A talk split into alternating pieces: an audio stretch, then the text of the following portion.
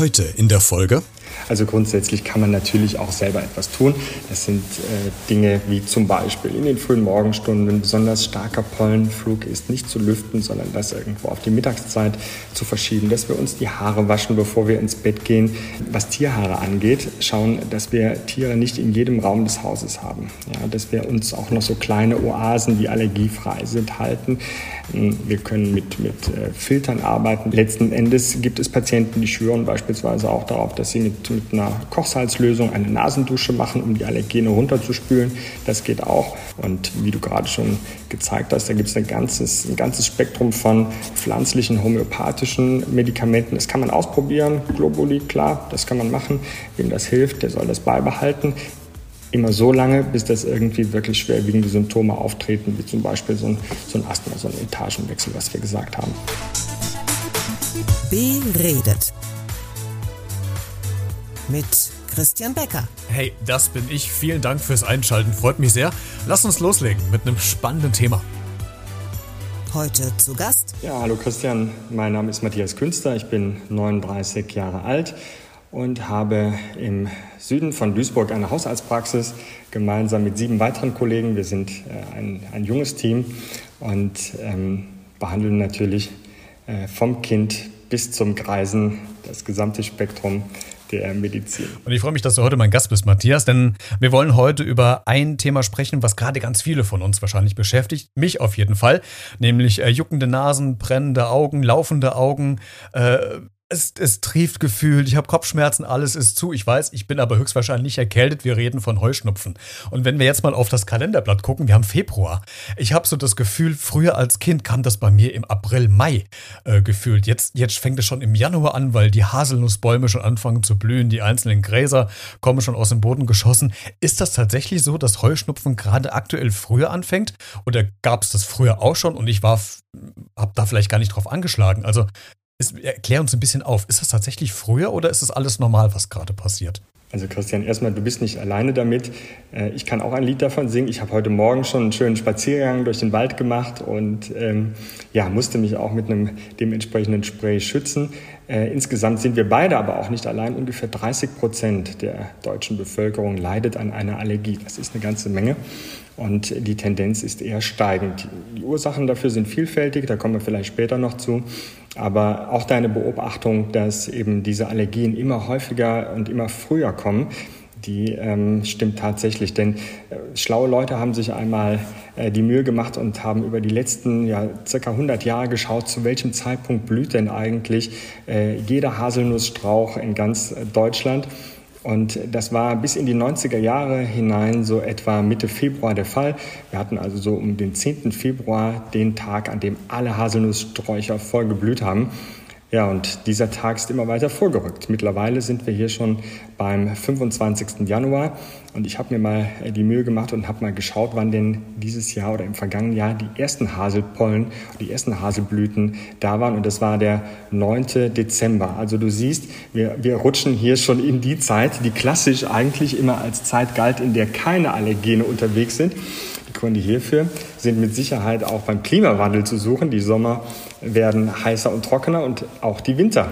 Also der richtige Winter mit Schnee und Eis, der äh, wird immer seltener und dementsprechend auch sehr viel häufiger schon die Pollenblüte. Und das ist das, was ich heute Morgen gemerkt habe. Das ist das, was du merkst und äh, mit Sicherheit ganz viele Hörer auch spüren. Gut, also täusche ich mich da nicht, wenn ich sage, in meiner Kindheit, wo es noch wirklich harte Winter gab mit äh, wirklich, un, also nicht übertrieben meterhohen Schneebergen, äh, dass dann natürlich der Pollenflug auch später einsetzt.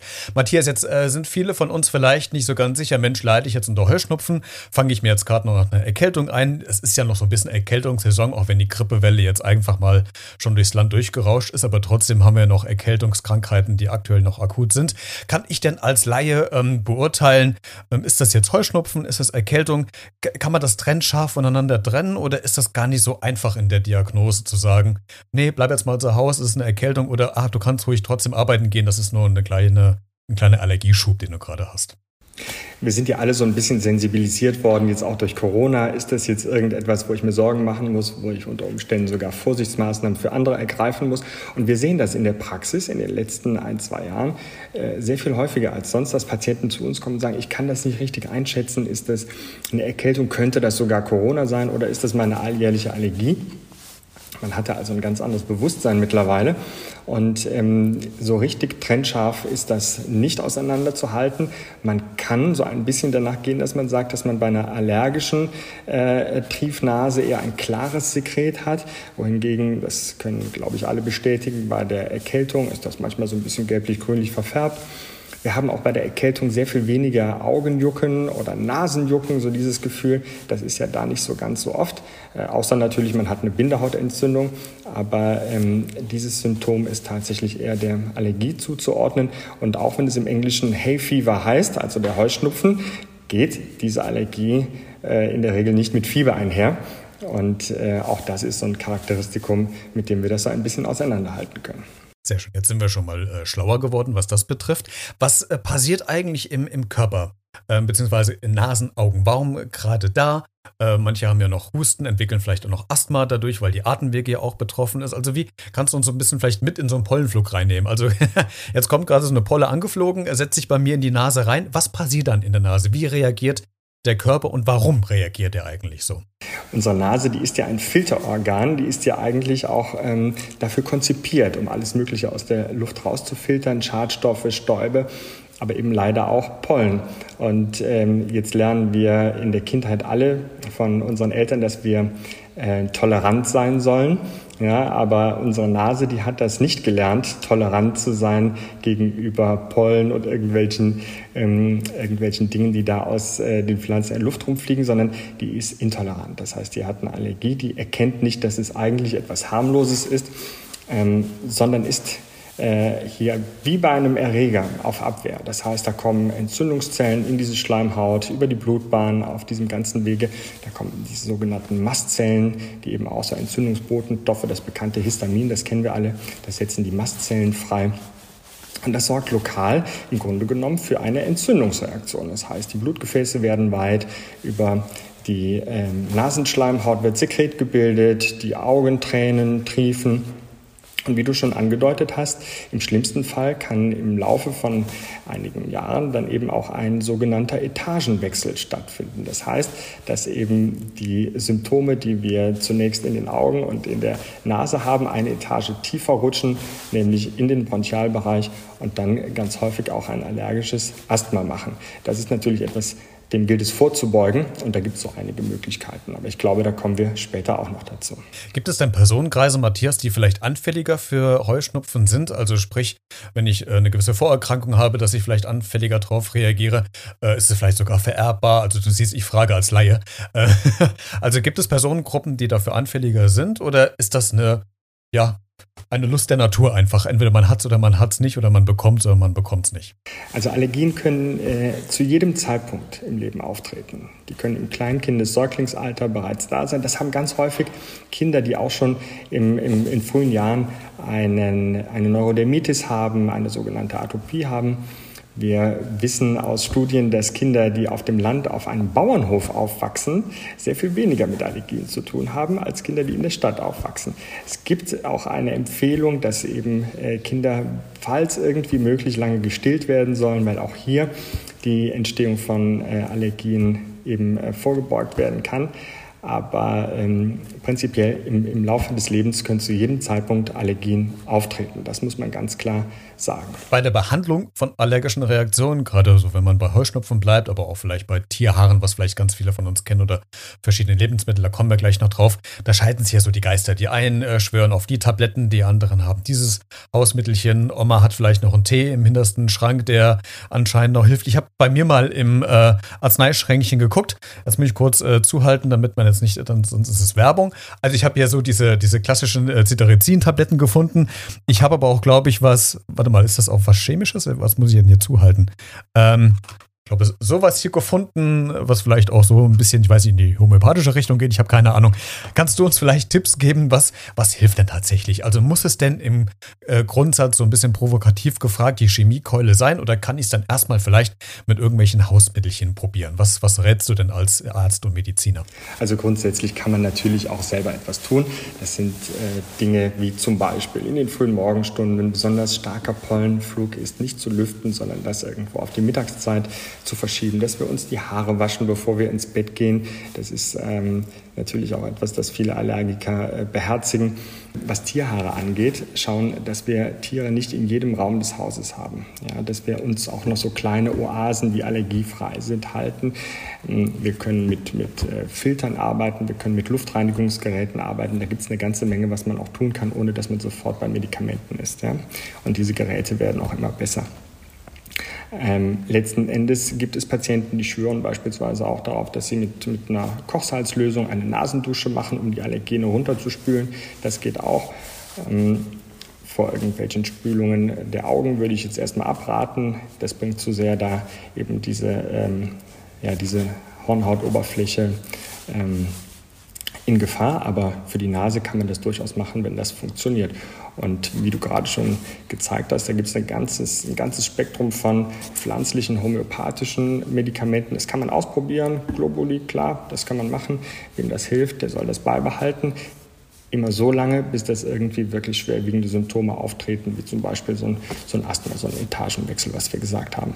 Und an der Stelle möchte ich gerne nochmal darauf hinweisen, dass wir so ein bisschen das Problem haben, dass allergische Erkrankungen bagatellisiert werden. Sie sind weit verbreitet und ähm, dadurch, dass eben die ähm, Medikamente, die wir nehmen gegen Allergien in der Apotheke unter frei verkäufliche Medikamente fallen, zum allergrößten Teil, wird diese Erkrankung auch als etwas ja, wahrgenommen, dass man selbst therapieren sollte. Aber ich empfehle hier schon, dass man tatsächlich einen Arzt aufsucht, um die geeignete äh, Medikation oder das geeignete Mittel zu finden. Und der wird natürlich dann in erster Linie erstmal schauen, was für eine Allergie ist es, worum handelt es sich und ähm, wird dann gegebenenfalls eben ein Medikament, das nicht über die gesetzliche Krankenkasse verschrieben werden kann, auf einem grünen Rezept verorten. Aber dass man äh, Allergien und allergische Erkrankungen bagatellisiert, davon rate ich erstmal ab als Mediziner. Jetzt gibt es ja ein Medikament, Matthias, was ganz viele von uns nutzen, gerade jetzt auch in der, im Frühling, der jetzt gerade vor der Tür steht und der anbricht, äh, Nasensprays. Und das ist ja erstmal so ein Thema, du, da heben sie schon die Augen. Äh, das ist ja so ein Thema Nasensprays, das, das hilft für den Moment vielleicht oder hält auch ein bisschen länger an. Äh, aber was man immer wieder hört, sind ja auch so Gewöhnungseffekte, dass man vielleicht süchtig wird danach, ähm, dass man freier natürlich atmen kann, ist ja auch Sinn und Zweck des Nasensprays. Und jetzt habe ich im Bekanntenkreis auch mal rumgefragt, wer denn sowas nutzt. Das machen dann ganz viele. Äh, aber was mich dann so ein bisschen stutzig gemacht hat, war die Tatsache, dass einige, und vielleicht ist es auch so für sich das Schönreden, äh, Kindernasenspray benutzen, weil sie sagen, naja gut, da wird vielleicht nicht so eine extreme Dosis äh, drin sein wie bei uns Erwachsenen. Das heißt, die Gefahr der Abhängigkeit ist vielleicht nicht ganz so gegeben. Ist das ein Trugschluss? Oder sagst du, ja, da ist was dran, das kann man ruhig machen. Auch ruhig so eine Kindernasenspray äh, reicht auch für uns Erwachsene und hat vielleicht auch gewisse Vorteile. Oder ist das völliger Trugschluss, den ihr da auferlegen? Also diese Medikamente, die du jetzt ansprichst, nämlich die abschwellenden Nasensprays, die haben tatsächlich aus meiner Sicht für den allergischen Schnupfen und für den Heuschnupfen keinerlei Bedeutung. Das sind Medikamente, die sind bei Erkältungskrankheiten zur Kurzzeitbehandlung gedacht und keineswegs dazu, dass man sie über einen gewissen Zeitraum hinweg nimmt. Da haben wir viel, viel bessere Alternativen. Jetzt mache ich mal einen kleinen Sprung nochmal zurück. Du hast gerade eben schon Packungen gezeigt. Wir haben die Antihistaminika. Wir erinnern uns, die Mastzellen, die auf den Schleimhäuten sitzen und das Histamin ausschütten, ein Entzündungsbotenstoff, die werden daran gehindert durch die sogenannten Antihistaminika. Cetirizin, das kann man hier sagen, ist ein ganz häufiger Vertreter, auch schon etwas älteres Medikament. Mittlerweile gibt es andere, das äh, Loratadin, das Desloratadin. Das sind modernere Präparate, die vielleicht Tacken weniger müde machen, als es noch das Cetirizin oder seine Vorläufer Vorläufersubstanzen waren. Und ähm, was immer mehr Bedeutung gewinnt in den letzten Jahren, das sind eben Nasensprays, die wir gezielt äh, anwenden, weil viele Patienten natürlich sagen, ich möchte jetzt keine Tablette nehmen und von der Locke bis zur Socke irgendwie das, das Medikament in mir haben, sondern das lokal an der Stelle anwenden, wo auch das Problem ist.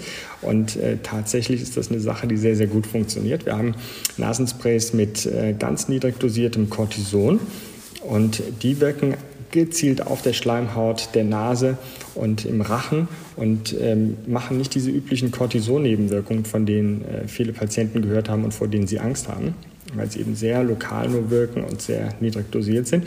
Und da gibt es schon ganz tolle Präparate, die jetzt auch kombiniert sind, beispielsweise mit Antiallergika, mit modernen Antiallergika. Und diese Kombination, das ist etwas, da würde ich dazu raten, ja, man kann zusätzlich an besonders äh, starken Tagen, wenn die Allergie sehr, sehr ausgeprägt ist, noch Tabletten einnehmen. Das ist möglich, aber als Basistherapie kann man durchweg über Wochen und auch über möglicherweise wenige Monate, in denen diese Allergie besteht, mit diesen leicht kortisonhaltigen Sprays arbeiten, ohne diesen Gewöhnungseffekt zu haben, den du eben angesprochen hast. Ne? Matthias, jetzt weiß ich, gegen was ich allergisch bin. Sei es draußen, sei es auch äh, gegenüber Lebensmittel. Ähm, ich weiß es deswegen, weil ich einen Allergietest vor Jahren mal bei meinem Hausarzt gemacht habe. Aber für die, die vielleicht sich da noch nicht so ganz auskennen oder nicht wissen, wie das funktioniert, gib uns noch mal so einen kleinen Einblick bitte. Wie funktioniert so ein Allergietest? Äh, wie wird das bei euch in der Praxis gemacht? Wie lange dauert das? Äh, nimm uns mal so ein bisschen mit als Patient, ähm, was da so mit mir oder bei euch passiert.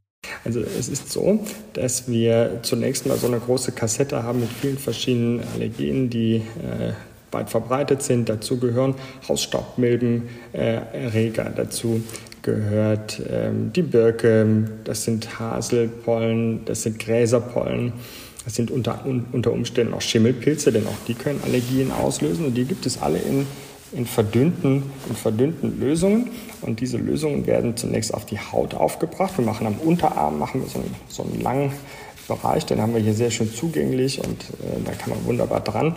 Und dann werden einfach im Abstand von, von äh, einem Zentimeter werden kleine Tröpfchen mit diesen Allergenen aufgebracht und dann mit einem ganz kleinen Pieks, dem sogenannten Prick, das ist ja der Pricktest, so heißt der, wird dann ja, ein, ein, ein winziges ein winziges Löchlein in die Haut gepiekst, an der Stelle, an der dieser Tropfen mit der Allergenlösung ist. Und dann gucken wir und lesen nach einer Zeit ab, was passiert mit der Haut wie groß ist die Quaddel, die sich bildet. Und anschließend hat man eine Schablone, da kann man dann ablesen, umso größer diese Quaddel, die dann entsteht, dieser rote Kreis, die, na, der da ablesbar ist, umso stärker ist dann eben auch die Allergie. Und äh, anschließend kann man ziemlich genau sagen, auf welche Allergene der Patient besonders stark reagiert. Es gibt auch immer noch eine Negativkontrolle. Ja, das ist die mit der Kochsalzlösung. Da wird einfach so ein bisschen Kochsalzlösung hingebracht. Da erwarte ich natürlich keine Quaddel. Ja, und anschließend habe ich so ein bisschen ein Profil, ähm, wie stark der Patient auf welches Allergen reagiert. Das ist der Pricktest. Es gibt die Möglichkeit, jetzt, mh, jetzt Ganz kurz, Christian, noch, um das noch zu vervollständigen. Es gibt auch die Möglichkeit mittlerweile, das gab es vor Jahrzehnten, als dieser Pricktest erfunden wurde, noch nicht, gibt es die Möglichkeit über Bluttests ganz spezifisch auch die allergieauslösenden äh, Substanzen zu testen. Es ähm, wird über Immunglobuline dann ähm, äh, herausgefunden, indem man einfach eine Blutprobe abnimmt und dann habe ich auch sehr, sehr valide Ergebnisse hinterher. Und ich habe mich immer gefragt, hat das einen Grund, warum das dieser äh, der, der Rücken des Armes ist oder diese Innenseite des Armes, weil ich habe auch gesehen, es gab äh, bei Bekannten von mir im Bekanntenkreis, die haben es am Rücken gemacht äh, beispielsweise. Also äh, hat das einen bestimmten Grund oder ist das jetzt, weil der Arzt vielleicht den Rücken präferiert äh, und er nicht am Arm rammen will? Das kommt darauf an, wie viele Substanzen ich testen möchte. Wenn ich also mit der Armunterseite auskomme, die ist besonders leicht zugänglich. Der Patient muss sich nicht groß entkleiden. Ja, ähm, der muss ja auch eine Weile dann da sitzen. Ne? Und anschließend kann ich unter Umständen auch ganz gut mit so einer antiallergischen Salbe, so einem Gel, was man dann auftragen kann, diese Reaktion auch wieder etwas abmildern. Ne? Also das sind praktische Gründe, warum man den Unterarm nimmt. Man könnte das theoretisch auch auf der Pobacke machen. Ich glaube, das wäre nicht so schön. Ja, das wird beim Sitzen vielleicht ein bisschen ungemütlich. genau. Also daher nimmt man, daher nimmt man also den Unterarm. Okay, jetzt äh, haben wir quasi, wir wissen jetzt, wogegen wir oder wogegen man allergisch ist. Äh, wir wissen jetzt, welche Hausmittelchen oder welche Medikamente uns helfen. Ähm, eine Sache, die wir noch ansprechen wollen, ist äh, das Thema Desensibilisierung. Ich selbst habe das auch mal gemacht über zwei, drei Jahre. Bei mir hat es leider überhaupt nicht funktioniert. Ähm, Desensibilisierung heißt ja quasi, ich werde und korrigiere mich, wenn es falsch ist. Ich werde über eine gewisse Zeit lang ja bewusst, äh, ich glaube, bei mir waren es Spritzen, äh, diesen Wirkstoffen ausgesetzt, auf die ich ja allergisch reagiere, um den Körper dran zu trainieren, dass er vielleicht nicht mehr darauf reagiert. Ne? Oder ist da, habe ich da was ganz Falsches verstanden? Du könntest bei mir anfangen, Christian. Das ist super. Also ja. du könntest das den Patienten so erklären wir sind wieder bei dem, bei dem äh, Wort von Eingangs Toleranz. Genau, wir möchten doch alle Toleranz haben. Wir möchten eine Toleranz entwickeln, dass unser Immunsystem eben dieses Allergen nicht als etwas Schädigendes erkennt, sondern dass es sich damit auseinandersetzt und merkt, hey, ist ja gar nicht so schlimm. Ich brauche ja jetzt gar nicht die ganze Armada meines Abwehrsystems da irgendwie abzufeuern. Und das ist der Grund, warum wir diese spezifische Immuntherapie, so heißt das in der Fachsprache, also die Desensibilisierung, wirklich auch als Goldstandard empfehlen. Sie kann einerseits helfen, dass die Symptome weniger werden, bis hin zum ganz Verschwinden. Und auf der anderen Seite kann diese Therapie auch das Fortschreiten der Erkrankung, Stichwort wieder Etagenwechsel, also das Rutschen in den Bereich der Bronchien, die Entstehung von Asthma, da kann es vorbeugen. Und deshalb ist das schon eine eine Methode, die äh, sehr, sehr gerne empfohlen wird, auch schon im Übrigen im Kindesalter. Schade, dass es bei dir nicht funktioniert hat. Es gibt keine Garantie, dass es klappt. Aber diese Substanzen, die da verwendet werden, die werden auch weiterentwickelt. Und ähm, tatsächlich weiß man, dass mittlerweile die Substanzen schon so gut sind, dass ähm, die Erfolgsraten besser sind als zum Beispiel noch in deiner und meiner Kindheit, die ja schon ein bisschen zurückliegt. Hm. Es gibt zwei Formen dieser, dieser Hyposensibilisierung. Du erinnerst dich noch an die Spritzen, die da gegeben werden mussten. Mittlerweile gibt es eine komfortablere Art. Ja, das ist die äh, Immuntherapie, die unter die Zunge gegeben wird, die sublinguale Immuntherapie. Das sind kleine Tabletten oder Tropfen, die der Patient nach einer Anleitung, nach so ein paar Einführungstagen durch den Facharzt dann auch selber zu Hause durchführen kann. Prinzipiell ist es so, dass eben diese spezifische Immuntherapie oder die Desensibilisierung schon eine hohe Mitwirkung vom Patienten erfordert. Das ist oft so ein Kriterium, was man vorher abprüfen muss. Sind Sie bereit, frage ich dann den Patienten, sind Sie bereit, über zwei bis drei Jahre, eher drei Jahre, regelmäßig in der allergiefreien Saison einmal pro Woche zu kommen und sich diese Spritze unter die Haut geben zu lassen, in aufsteigender Dosierung. Und das muss man natürlich mit seinem Alltag vereinbaren. Und es muss echt konsequent durchgezogen werden, damit am Ende auch ein gutes Ergebnis dabei rauskommt. Bei der Therapie, die der Patient sich selber unter die Zunge geben kann, ist das etwas einfacher, aber er darf eben auch nicht schludern. Und wenn das gemacht wird, dann sehen wir mittlerweile echt ganz gute Ergebnisse. Und äh, ich würde von meiner Warte her sagen, es ist der Goldstandard der Behandlung momentan. Ja, ich kann dann also in Zukunft vielleicht mit weniger Medikamenten auskommen oder vielleicht sogar ganz ohne. Zum Ende dieses äh, Themas. Ähm, ich habe für mich so beobachtet, ich es gibt mal Jahre, da habe ich das extrem stark, äh, die, die Pollenallergie, und dann gibt es Jahre, da habe ich fast gar nichts. Und da habe ich mich gefragt, äh, also wie kann das sein? Weil die Pollen fliegen ja, die machen jetzt ja nicht äh, einen Bogen um meine Wohnung, mein Haus, nur weil sie jetzt gerade mal keine Lust haben, daher zu fliegen. Warum habe ich denn in manchen Jahren verstärkt eine Reaktion und in manchen vielleicht gar nicht? Gibt es da eine Reaktion oder eine, eine, eine Antwort drauf? Es hat schon etwas mit der Pollenexposition zu tun. Das Immunsystem ist jetzt nicht jahresabhängig unterschiedlich aktiv. Das kann man tatsächlich nicht sagen, sondern es hat so ein bisschen was damit zu tun, was blüht zu welcher Zeit, wie trocken ist die Witterung, hm, was, was für Pollenflugverhältnisse haben wir hier. Hm, ganz witzig, so ein, ein Fakt noch am Rande. Man hat zum Beispiel mal äh, beobachtet, dass Patienten ähm, bei Gewittern besonders starke Allergiebeschwerden haben. Und da fragt man sich, ja gut, da regnet es unter Umständen. Wieso, wieso hat der Patient so viel so viel Allergien. Und ähm, erstaunlich ist, bei Gewittern haben wir oft sehr große Tropfengrößen, der Regentropfen, und die sorgen dafür, dass ganz besonders äh, groß diese Blüten und diese Pollenstände in den Pflanzen aufplatzen. Es wird also sehr viel, es wird durch diesen mechanischen äh, Aufprall des Regentropfens wird sehr viel Pollen freigesetzt und einhergehend damit haben wir bei Gewitter ja auch oft einen starken Wind der bläst so und das ist also nicht wie beim schönen feinen Nieselregen, der so einen Sprüh äh, äh, dann macht und bei dem dann die Pollen zu Boden sinken, sondern da sorgt der Regen dafür, dass der Pollen in die Luft gegeben wird und dann kommt auch noch der Wind und treibt es genau in deine Nase und in meinen natürlich auch. Matthias, ich danke dir, dass du heute äh, zu Gast warst und dass wir heute ja. über das Thema Heuschnupfen, Allergien gesprochen haben. Was wir noch ausweiten könnten, werden wir bestimmt auch noch tun an der einen oder anderen Stelle. Aber das äh, soll erstmal so für Leidensbetroffene wie mich also die ersten Tipps gewesen sein, um mich vielleicht gut in diese nächsten Monate oder durch diese nächsten Monate zu bringen. Vielen Dank, dass du dir Zeit genommen hast. Sehr, sehr gerne.